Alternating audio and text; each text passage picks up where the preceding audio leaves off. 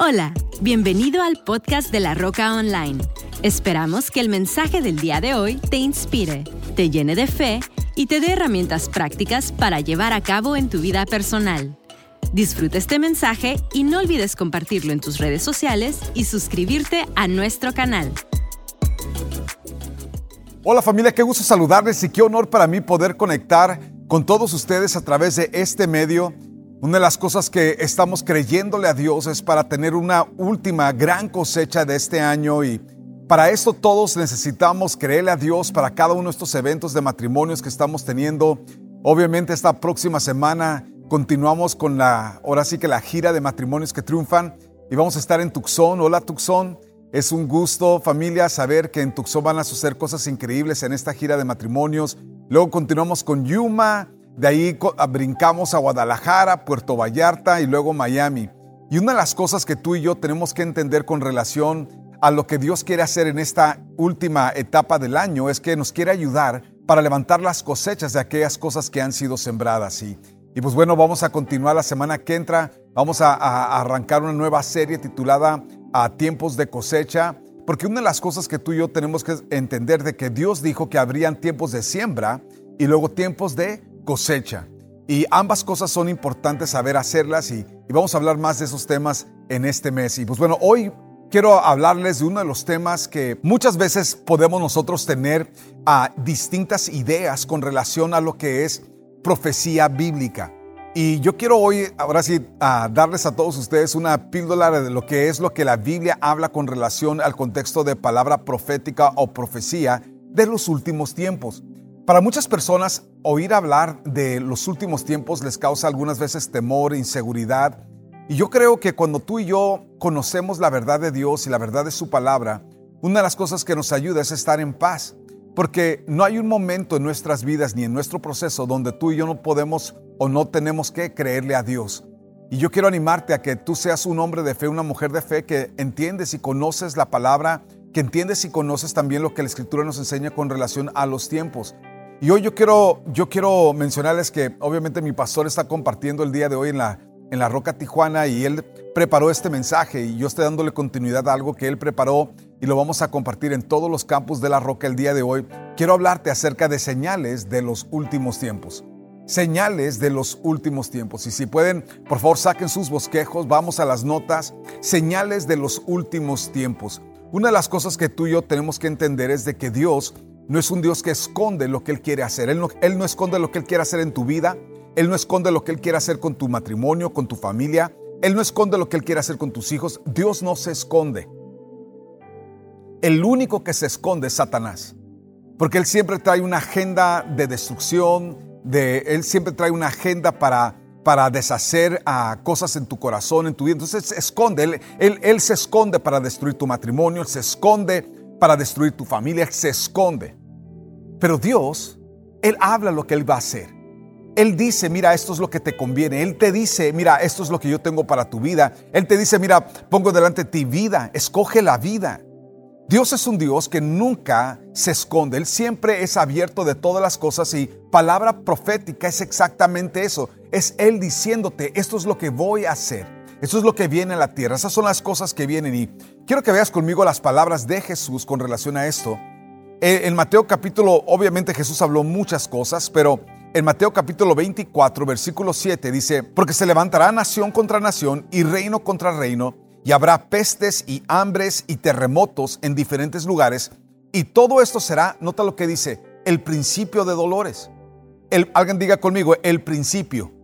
Cuando tú y yo entendemos las cosas de Dios, entendemos de que Dios siempre quiere revelarte las cosas, y una de las cosas que nosotros entendemos, nota lo que dice, porque se levantará nación contra nación. Hoy lo que estamos viendo, estamos viendo la invasión de Rusia en Ucrania, estamos viendo la, eh, posibilidad de una, de una invasión de China en Taiwán. La semana pasada hubo un anuncio de que posiblemente Irán estaría invadiendo ahí en el Medio Oriente, otros países y, vemos continuamente esto porque se levantará nación contra nación. Bueno, esto ya está sucediendo. Jesús lo dijo, lo predijo y ahora está sucediendo. El reino, dice, y reino contra reino. Habrá pestes, todo lo que hemos visto con coronavirus y este nuevo virus de, de, mono que es una cosa terrible, que 97% de los casos son entre hombres homosexuales.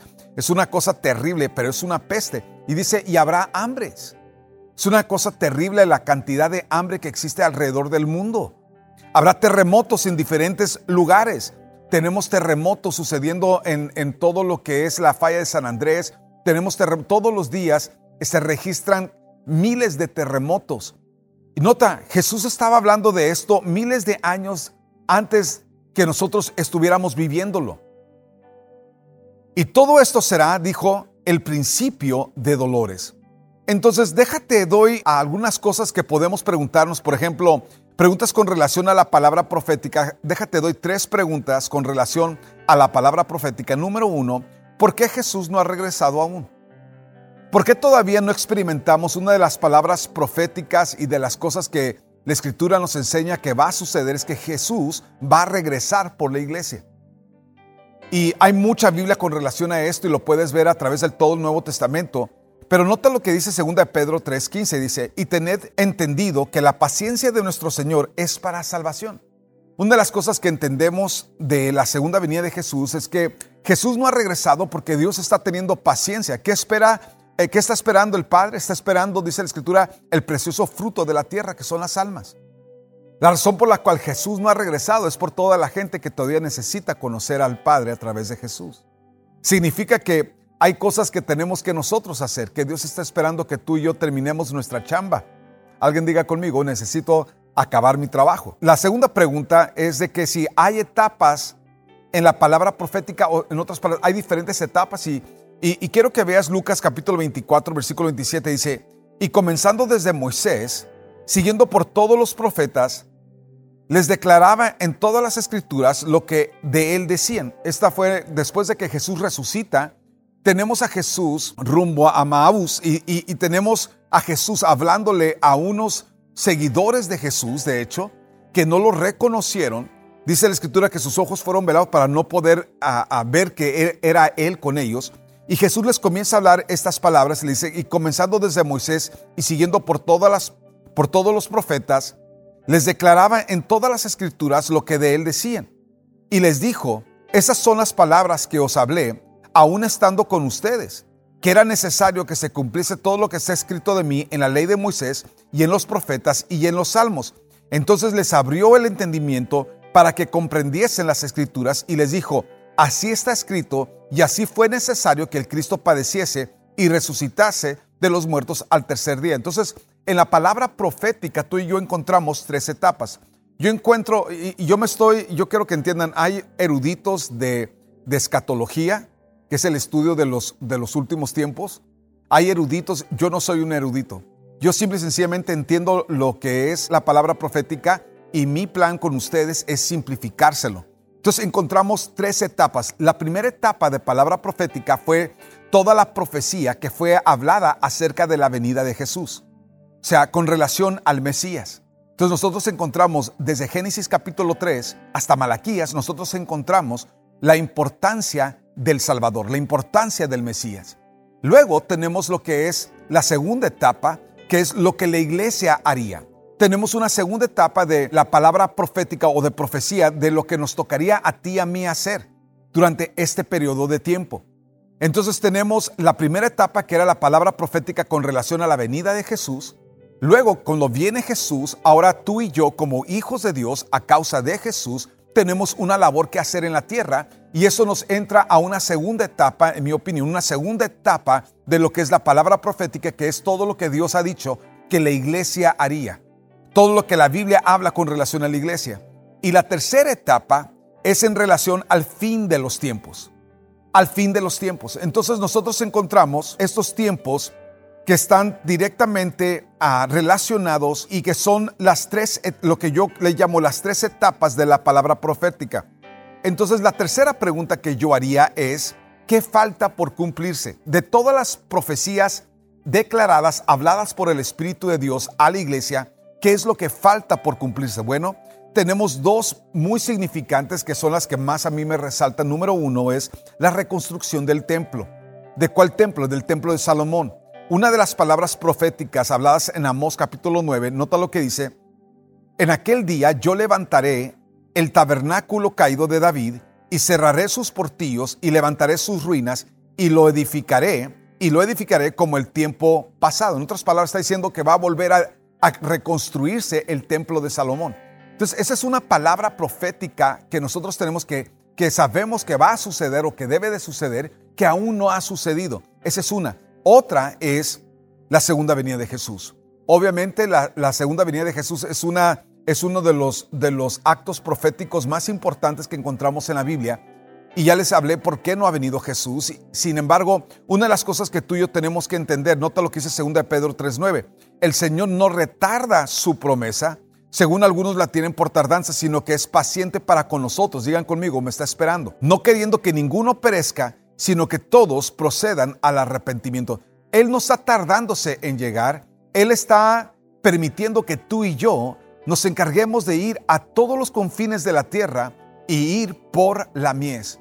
Y una de las cosas que Dios espera de ti y de mí es que seamos personas que nos ponemos a trabajar, a preparar todas las cosas para la segunda venida. Así como Juan fue el precursor, escucha, así como Juan fue el precursor de la venida del Mesías, tú y yo somos los precursores de la venida de Jesús.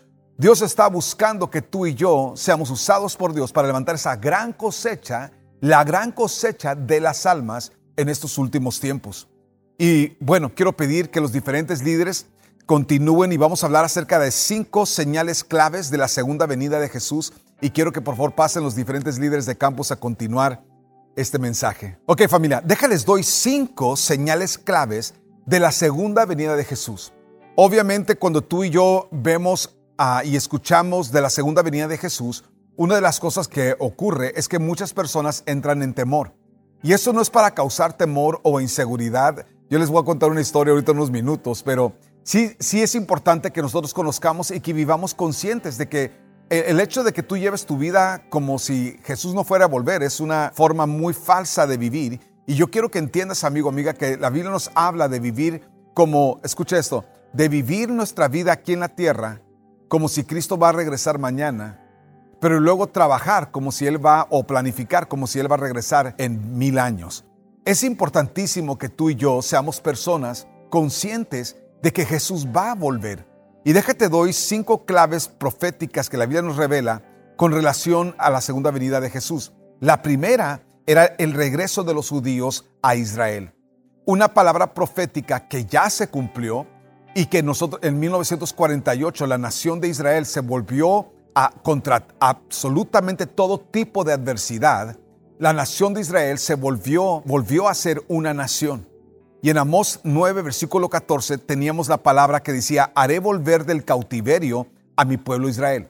¿De cuál cautiverio? En el año 70, en el año 70, en la diáspora, o sea, cuando los judíos son enviados, los, israelitas son enviados fuera de Israel, son desparramados por todo el mundo, encontramos de que una de las cosas que era el anhelo de la nación de Israel era volver a Israel. Sin embargo, cuando ellos intentaron regresar y cuando comenzaron a regresar de diferentes partes del mundo a Israel, Israel estaba ocupado y por, por miles de años Israel fue ocupada, fue ocupada por otros países invasores, fue ocupada por diferentes tipos de creencias y de culturas religiosas que de hecho cuando tú vas a Israel, una de las cosas tristes que encuentras es que en todos los puntos proféticos, en todos los lugares importantes, encuentras, por ejemplo, una mezquita, una mezquita musulmana o islámica. Y, te das cuenta que es una afrenta a lo que Dios había hablado con relación a Israel. Y cada vez que tú vas a, una, a un sitio profético, por ejemplo, Belén, tú llegas a Belén y el lugar donde nació Jesús, tú te encuentras que al lado está una mezquita. Tú vas a Galilea y al lado está una mezquita. A donde quiera que tú vas, que era un, punto profético, tú encuentras algo que es una afrenta que le dice, por tu pecado esto ocurrió. Cada vez que tú vas a un sitio y encuentras que, que, en el lugar donde había una palabra o había un acto profético, en esos lugares, específicamente en esos lugares, levantaron todo tipo de edificios que van en contra de la fe en Dios, de la fe en Dios de la forma bíblica, y están estas creencias de, estos, de estas naciones invasoras que son resultado de la rebelión de Israel. Por eso a, que es algo tan importante jamás rebelarse contra Dios, sino que simplemente obedecer a Dios, porque hay cosas que ocurren por causa de la desobediencia. Y dice la escritura, y ellos reconstruirán las ciudades destruidas. Es lo que estamos viendo hoy en día en Israel. Y volverán a habitarlas, plantarán viñas y de ellas beberán el vino, y plantarán huertos y de ellos comerán su fruto. El año que entra, en el 2023, haremos ah, como congregación nuestro primer viaje a Israel y pensamos llevar un grupo en una temporada de, baja, de bajo turismo y vamos a creerle a Dios, vamos a creerle a Dios para, para ir y ver, a pisar esos lugares bíblicos y, y va a ser algo muy, muy padre. En el mes de diciembre estaremos dando más información con relación a ese viaje. La segunda señal o la segunda clave de la segunda venida de Jesús sería el aumento de la ciencia. Dice Daniel capítulo 12, versículo 4. Pero tú, Daniel, Mantén estas palabras en secreto y sella el libro hasta el tiempo del fin. No, nota, no es el tiempo del principio hasta el tiempo del fin. Muchos correrán de un lado a otro y la ciencia irá en aumento. Vamos a ponerlo de esta manera, la, tecnología, el conocimiento, las, cosas que hoy en día tenemos como transporte, cuando dice que irán de aquí a allá, o sea, como nunca antes, esto es una verdad y una realidad. En los últimos 100 años ha habido más avance de, la ciencia que los últimos 10.000 años. Es una cosa impresionante cómo ha avanzado la ciencia, cómo ha avanzado el hombre. Sin embargo, aunque ha avanzado en la ciencia y en el conocimiento, no ha avanzado en su relación con Dios. Y muchas de las cosas que causaron y que provocaron que gente viviera en, oscuridad mental, psicológica, espiritual, fue por causa de su rebelión a Dios y hoy encontramos lo mismo. Sin embargo, una de las claves de, los tiempos que estamos viviendo es el aumento de la ciencia. Número tres, la tercera señal de, o la tercera clave de la segunda venida de Jesús, número uno, el regreso de los judíos a Israel, número dos, el aumento de la ciencia, número tres, el control de la humanidad. Si te das cuenta, la Biblia nos habla acerca del control que la bestia va a ejercer sobre la humanidad en su momento. Dice la escritura que van a haber límites en lo que la gente puede comprar a lo que la gente tiene acceso, lo puedes ver ahí en la escritura. Quiero que entiendas que hoy en día, como nunca antes, la tecnología, ah, ah, yo tengo aquí mi teléfono, mi teléfono contiene un rastreador. Mi teléfono, que ahora mi vida de alguna manera se ha vuelto codependiente, algunos de ustedes que me están escuchando hoy, tú no sabes ni cuándo fue la última vez que, que no tuviste el control de tu teléfono. ¿Qué pasaría si, si hoy tu teléfono se pierde? Dice, bueno, compro otro. Y si no tuvieras un acceso, ¿qué cambiaría de tu vida? Todo cambiaría de tu vida. Pero sabes tú que absolutamente todas las aplicaciones que están desarrollando, con excepción de la, de la roca, todas las aplicaciones las desarrollan con un rastreador para poder ver dónde estás, dónde te encuentras. Todas te dan, escucha esto, todas dan acceso a micrófono, todas dan acceso a cámara, todas dan acceso a localidad. Es impresionante que hoy en día tenemos como nunca hace poco traté de hacer una transferencia y no me dejaba la aplicación hacer la transferencia por causa de mi ubicación ah, geológica. Entonces me dijeron, no, es que donde tú te encuentras no permitimos que haga ningún tipo de transferencias. ¿Y cómo supieron que andaba en México? ¿Cómo supieron que andaba en tal país? Bueno, porque simple y sencillamente son los controles sobre la humanidad que hoy en día se están viendo. ¿Quién lo dijo? Dios lo dijo. Juan lo dijo por el Espíritu en Apocalipsis que estas cosas serían las cosas que ocurrirían antes de la venida de Jesús. Número cuatro, número uno, el regreso de los judíos a Israel. Número dos, el aumento de la ciencia. Número tres, el control de la humanidad. Número cuatro, el crecimiento de religiones agresivas. El crecimiento de religiones agresivas va a ser algo fundamental para el anticristo. ¿Por qué? Porque va a ser la, la, la desensibilidad que va a crear para que gente pierda la vida. Hoy tenemos, por ejemplo, amigos, yo conozco a un pastor egipcio que fue decapitado. Era un, hombre lindo, mano. Era un pastor que, que era empresario y él vivía de sus negocios y llegaron, el, el ISIS llegó a su casa y, y, lo secuestraron y lo mataron a él. Lo mataron a él y a uno de sus hijos y los otros, el otro, el otro hijo y su esposa pudieron huir y todo era porque eran cristianos. Todo era porque él de sus negocios fondeaba, escucha esto, él fondeaba el ministerio en Egipto. Era un hombre responsable por varias congregaciones que se abrieron por medio de los recursos que él generaba a través de su empresa. Y llegaron estas gentes y se lo llevaron y por no renunciar a Jesús y a la expansión del Evangelio, le cortaron la cabeza. Quiero que veas esta imagen ahí en, la, en las pantallas. Quiero que observes esta imagen de este hombre. Es una, es una historia muy triste, pero esto es parte de lo que está pasando alrededor del mundo y son las cosas que la escritura nos describe que serían dolores, dolores de los últimos tiempos. También se le permitió, nota lo que dice Apocalipsis 13:15, también se le permitió infundir aliento a la imagen de la bestia para que ésta hablara y mandara matar a todo aquel que no la adorara.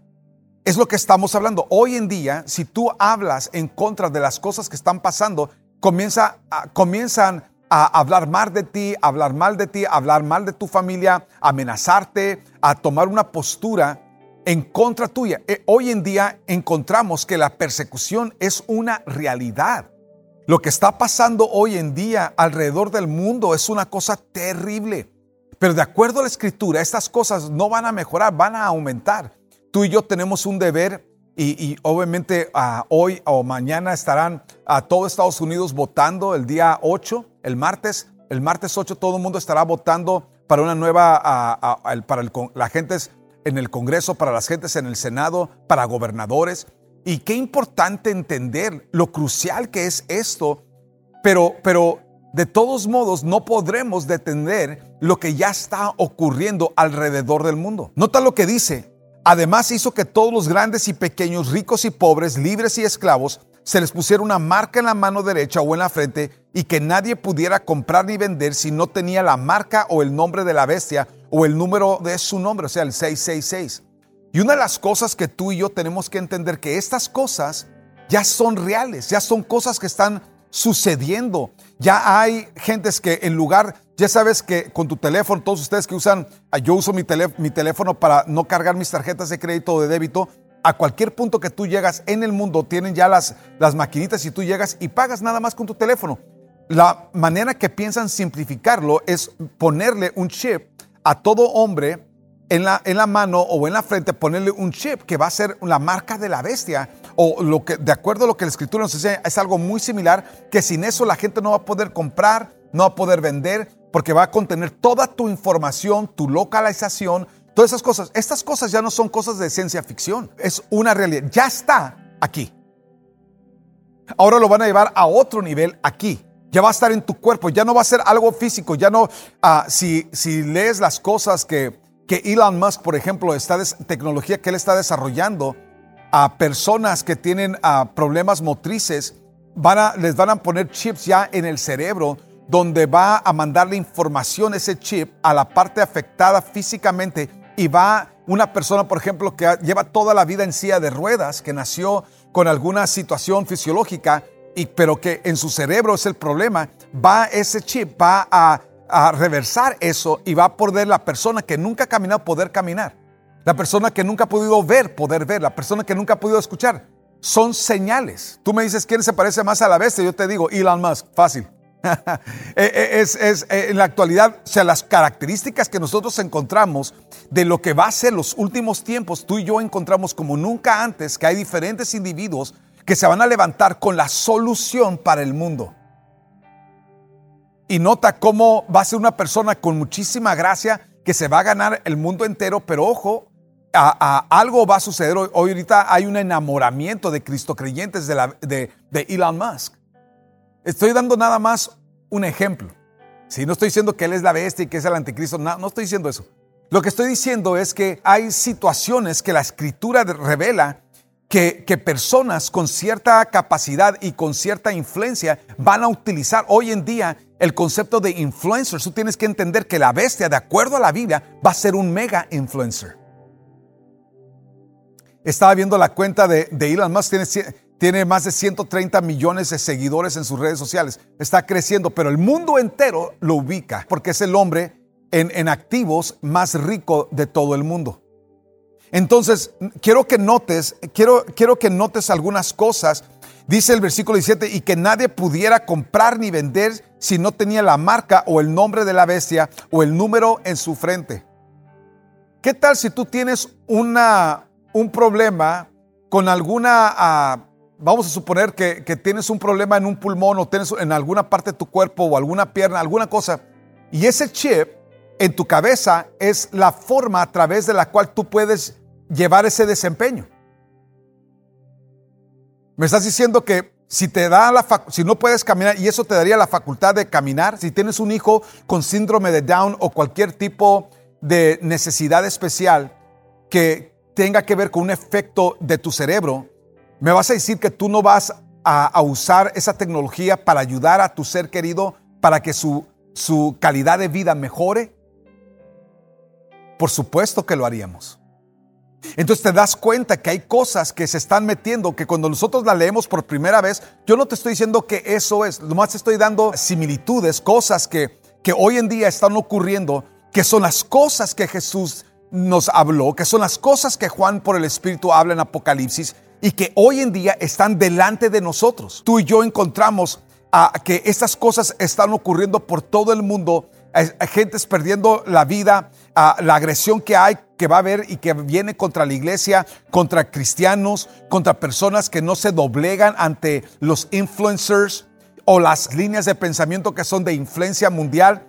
Esas van a ser las agresiones que van a haber. Pero hay una quinta, y eso es sumamente importante, es la perversión. ¿Quieres saber de las cosas que van a ser percursores para la segunda venida de Jesús? La perversión. Y como nunca antes, nosotros tenemos leyes, por ejemplo en California, donde se está cada vez más, y en Estados Unidos, en Estados Unidos en total, y el mundo entero, donde pedófilos, donde, donde personas perversas que, cuyos actos de, de, de maldad y de iniquidad incluye damnificar a menores de edad, esas personas, en lugar de pagar por sus consecuencias, están siendo consideradas que sus, que sus estados tienen derechos, como lo tiene el homosexual de ser homosexual, la lesbiana de ser lesbiana, el pedófilo debe de, debe de ser considerado bajo el mismo criterio, que es otro tipo de personalidad. Y hay cosas que están ocurriendo, niveles de perversión tan terribles, que hoy en día tú y yo, si algo vemos que es un precursor, Dice, dijo Jesús en Lucas capítulo 17, versículo 29, dice, pero cuando Lot salió de Sodoma, llovió del cielo fuego y azufre y los destruyó a todos. Así será el día en que el Hijo del Hombre se manifieste. ¿De qué, ¿A qué lo está asemejando? Lo está asemejando a los tiempos de Sodoma y Gomorra. ¿Por qué fueron destruidas estas, estas dos ciudades? Fueron destruidas por causa de su perversión. Y hoy en día encontramos nosotros a, una generación completamente diluida. Hoy encuentras personas defendiendo estilos de vida de perversión, aceptándolo en sus casas, aceptándolo como si fuera algo normal, cuando la Biblia habla acerca de las cosas que, que, que realmente son perversiones ante los ojos del Señor. Y la gente le llama bueno a lo malo y a lo malo le llama bueno y encontramos que esta perversión está ocurriendo con libertad en nuestras naciones la segunda venida de Jesús. Una de las cosas más importantes que tú y yo podemos estar es estar listos para la segunda venida de Jesús. Yo quiero invitarte que ahí donde tú estás, inclines tu cabeza y cierres tus ojos. Quiero hacer una oración primero por ti. Padre, yo te pido por cada hombre y cada mujer que está escuchando este mensaje el día de hoy. Y yo te pido que tú abras sus ojos a lo que está pasando, no solo en su vida o en su casa, pero en su mundo, Señor. Permítenos ver con claridad las influencias, las ataduras, las cosas que están ocurriendo, que están día con día preparando el camino para los últimos tiempos. Ayúdale a ver, Señor, ayúdale a percibir, ayúdale a vivir la vida que tú tienes para Él, para ella. Cumple tu propósito en ellos, Padre, te lo pido en el nombre de Jesús. ¿Saben ustedes que cuando nosotros escuchamos cosas como estas, muchas gentes entran en temor. Yo le digo a la gente, nunca entres en temor. Dios no te ha llamado a vivir en temor. Él está, de alguna manera, Dios va, la, segunda venida de Jesús es eminente. Y una de las cosas que tú y yo podemos hacer es estar preparados, estar listos. Entonces, ¿quién tiene que preocuparse? Es el perverso, el que está viviendo en pecado, el que está alejado del Señor, el que está rebelándose contra Dios. Esa es la gente que tiene que temer tú y yo, si estamos caminando con el Señor, no tenemos nada que temer. Entonces yo quiero hacer una oración por hombres y mujeres que el día de hoy tú te encuentras alejado de Dios o alejada de Dios o te encuentras ah, separado de Dios por X o Y razón. Quiero animarte a que hoy arregles tu vida, ahí donde tú estás. Cierra tus ojos conmigo y dile conmigo, Padre, hoy reconozco que he pecado contra ti y te pido que me perdones. Perdona mis pecados, borra mi rebelión y dame la oportunidad de conectar con tu corazón. Gracias por amarme, gracias por lo que estás haciendo, Señor. Mi vida es para ti, mi vida es para tu gloria. Y te doy gracias, Señor, por venir a mi vida, venir a mi rescate. Señor Jesús, sé tú el Señor de mi vida. Yo confieso tu señorío sobre mi vida y declaro, Señor, que tú eres el Señor no solamente de mi vida, pero declaro que tú eres el Señor del universo, Señor. Y en este día yo te doy gracias por venir a mi vida, por venir en mi rescate. Padre, gracias por amarme, gracias por perdonarme, en el nombre de Jesús. Amén. Les amamos familia, que Dios te bendiga. Sigue adelante, no te pierdas nuestra nueva serie, La Gran Cosecha. Que tengas un excelente día y una super semana. Esperamos que este mensaje haya llegado a tu corazón. No olvides suscribirte a nuestro canal y compartir este podcast con alguien más. Para más información de La Roca, visita www.larocacc.com. Hasta la próxima.